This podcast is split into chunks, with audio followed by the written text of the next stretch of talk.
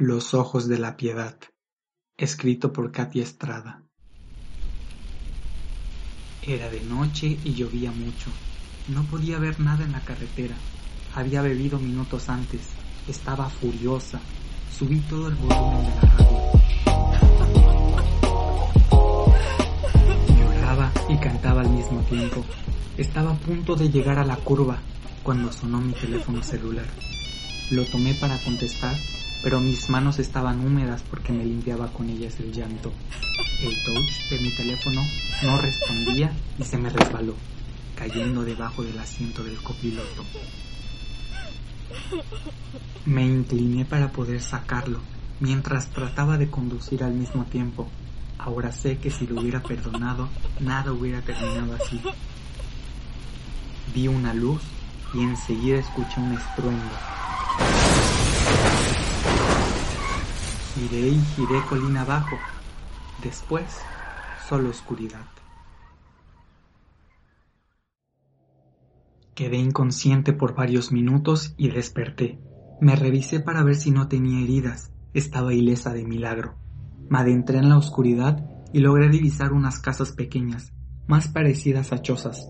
Tenían corrales con unos cuantos gallos y cerdos, una que otra vaca y asno. A mi paso los perros ladraban furiosos como si quisieran devorarme. La gente salía a silenciarlos y parecían ignorarme. Seguí caminando y al llegar a un riachuelo encontré otra pequeña choza.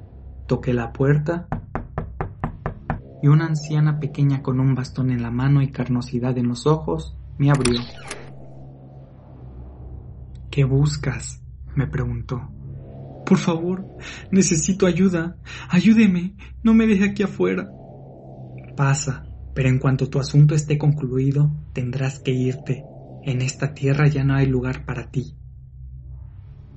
Sin comprender sus palabras, las ignoré y decidí entrar dándole las gracias. En ese entonces no entendí lo que me decía. Me senté junto al fuego, y de una puerta salió un joven pálido, de pelo castaño y rizado. Sus ropas eran viejas y andaba descalzo. Me presenté. Soy Julie, mucho gusto. Pero la anciana fue quien contestó. Su nombre es Pedro. Me quedé sentada en un rincón hasta que me venció el sueño. A la mañana siguiente no había nadie en la choza. Salí a caminar y pedí ayuda. Intenté hablar con las personas para que me indicaran dónde realizar una llamada y así pudiera hablar con mis padres para que vinieran a buscarme.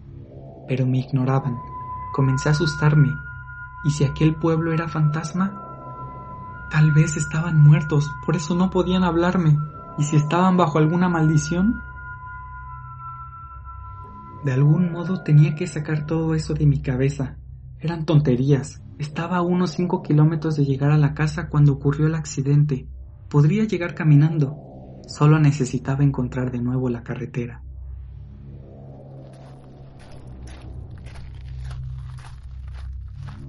Empecé a caminar y en lo alto pude ver mi coche estrellado. Pero esperen, había una grúa y patrullas de la policía municipal. ¡No se lleven mi auto! Estoy acá abajo. ¡Ayúdenme! Por favor. Todo fue inútil. Nadie me escuchó. No se dieron cuenta que estaba allí. Subí a la carretera y caminé y caminé. Creo que pasaron tres horas y no llegué a ninguna parte. Me senté a la mitad del camino para pedir ayuda hasta que del cansancio me dormí.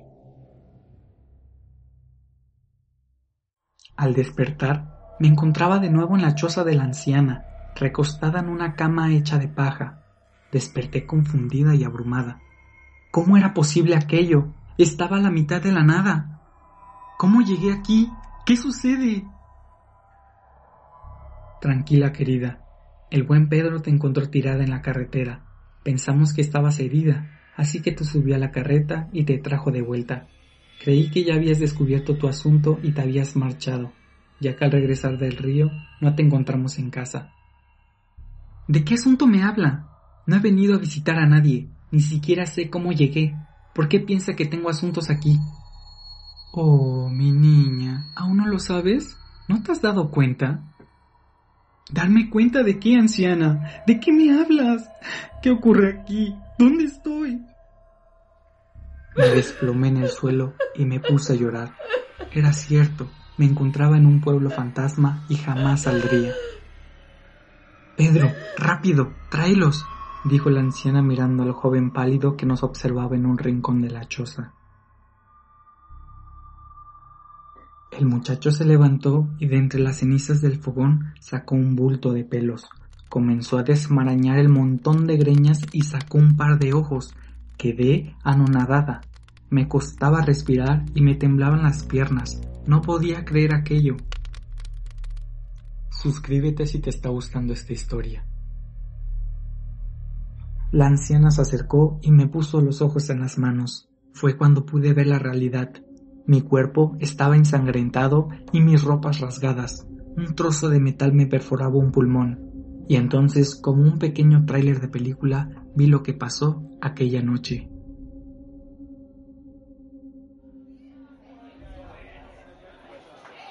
Estaba en el bar con mi novio Enrique y sus amigos. Enrique se levantó y fue por más cerveza.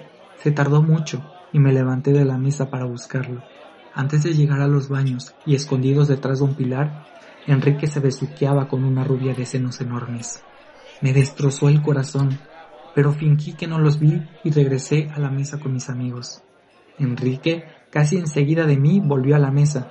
Aún traía el labial de esa mujer embarrado en el rostro, pero lo ignoré, planeando mi venganza.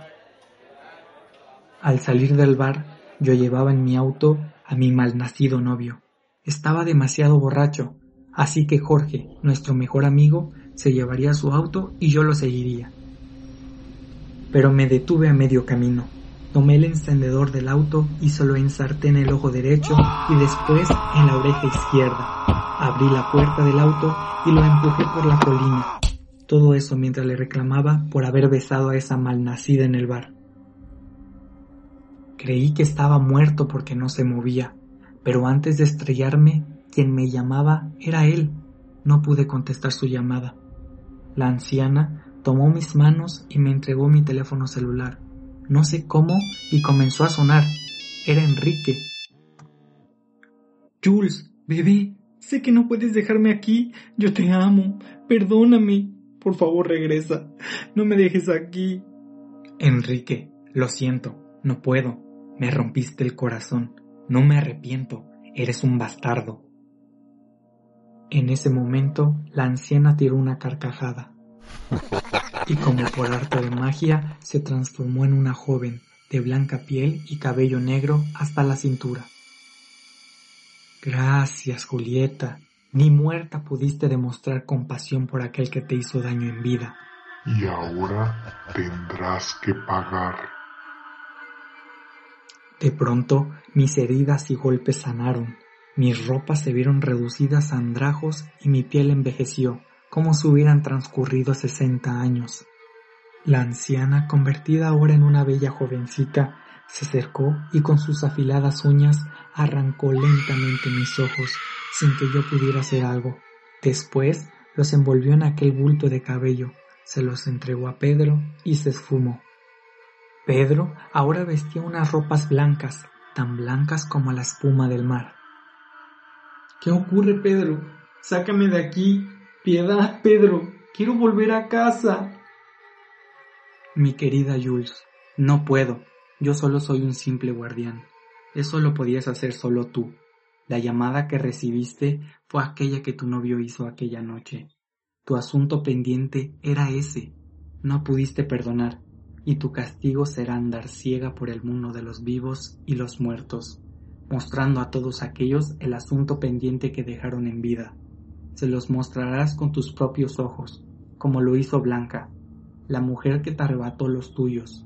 Ella se suicidó y jamás encontraron su cuerpo, por eso se quedó aquí varada. Ella, al igual que tú, fue traicionada. Su ira y decepción la llevaron a arrojarse al río. Si hubiera perdonado y olvidado, se iría con vida. En su prueba final no perdonó tampoco a su amado, y sus ojos también le fueron arrebatados, tomando así el lugar de la última mediadora. Ahora te toca a ti ser la mediadora entre los muertos para que puedan ver la verdad de sus actos, para que puedan ser perdonados y seguir su camino en la otra vida. Si te gustó la historia, suscríbete a mi canal para que puedas recibir notificaciones de mis próximos videos.